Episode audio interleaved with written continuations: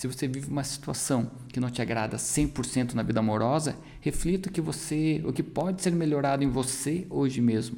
Quais atitudes fariam diferença na tua vida amorosa se você colocasse em prática hoje mesmo? Detalhe: Foque somente nas tuas atitudes, porque isso é o que está sob o teu controle.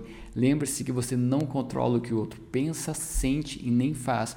A única pessoa que você tem controle absoluto nessa vida é sobre si mesma.